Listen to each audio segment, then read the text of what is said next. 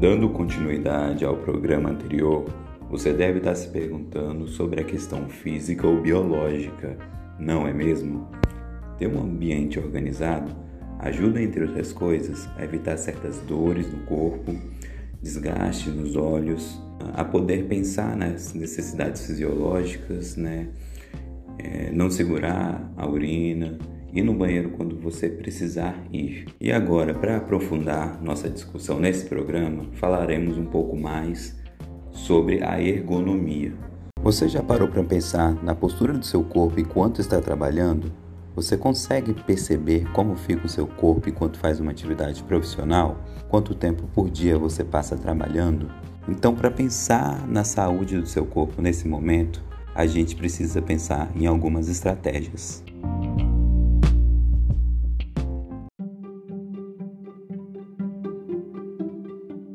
Entre elas, a gente pode citar sobre a sua mesa de trabalho, né? onde fica seu notebook, seus livros, seus cadernos, seu calendário, onde você realmente faz as suas atividades. Para isso, a mesa de vocês precisa ter a altura e o tamanho suficientes para que as pernas fiquem livres e confortáveis.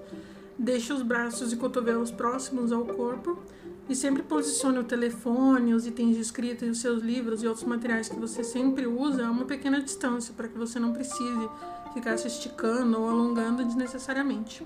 Também é indicado que evite o excesso de objetos na área de trabalho para facilitar as suas atividades, a mobilidade e a própria higiene. Então sempre lembre de dar aquela limpezinha básica, né? Se você almoça, ainda mais se você almoça ou janta em cima da mesa, é sempre bom deixar bem limpo e higienizado, né? Com relação ao monitor, o comprimento do seu braço é o referencial para a distância do monitor. Caso faça, caso você use óculos ou se a letra da tela estiver muito pequena, a função zoom pode lhe dar uma força. Evite inclinar o pescoço para baixo. Para isso, basta deixar o monitor e os olhos na mesma altura. E com relação também ao notebook, né, ele pode ser, por ser um aparelho mais compacto, a gente tende a ficar mais curvado ao utilizar o que pode acarretar dores nas costas, na coluna e no pescoço.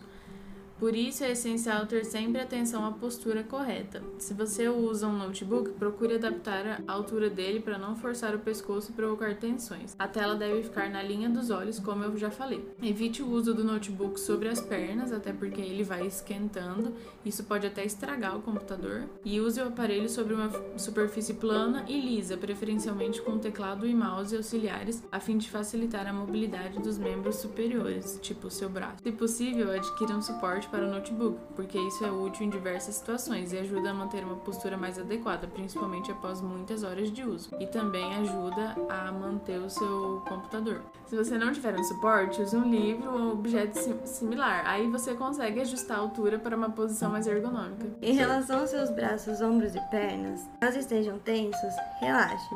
Isso é um possível indicador para avaliar melhor o local de trabalho. Relação à posição dos seus punhos e das suas mãos, fiquem atentos à força colocada sobre os punhos. Eles devem ficar sempre alinhados ao antebraço e percebida uma tensão, uma dor, uma, um desconforto, sempre pare um pouco para relaxar. É sempre bom perceber o ângulo dos seus cotovelos em relação à sua mesa e sente-se bem próximo a ela para que seus braços fiquem confortavelmente paralelos à coluna para não gerar desconforto. Então sempre deixe suas mãos e seus antebraços descansarem na superfície da mesa ou no próprio teclado do computador em que você trabalha. Assim, não deixe os braços estendidos para frente e nem curva os cotovelos para trás ao digitar, não sei que você queira parecer um, um dinossauro. Ao realizar as reuniões por vídeo ou por áudio, que é o que ultimamente nós estamos fazendo bastante, preferência ao uso de fones de ouvidos ou utilize a função de viva voz do seu telefone mantendo sempre as mãos livres de forma que a sua postura não seja afetada. Em relação à cadeira, parece um mistério né? utilizar uma cadeira confortável, mas isso tem que ser uma dica, né? Utilizar uma cadeira confortável, então. É, Sente-se na posição correta, né? Posicione seus quadris para trás, o mais próximo possível do encosto da cadeira.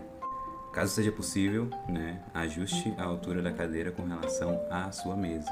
Eleve ou abaixe o assento de forma possa manter seus cotovelos em 90 graus. Regule a inclinação e altura do encosto. Caso a cadeira não possua sistema de regulagem, você pode lançar a mão de uma almofada para encosto, adequando a acomodação das costas e obtendo maior conforto.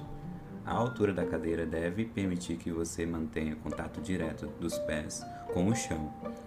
Caso isso não seja possível, utilize um apoio próprio para os pés ou impro improvise com caixas ou livros de modo a manter a parte inferior da coxa tocando sem pressão. Então, essas foram as dicas sobre ergonomia. Até o próximo episódio em que vamos falar sobre mais assuntos.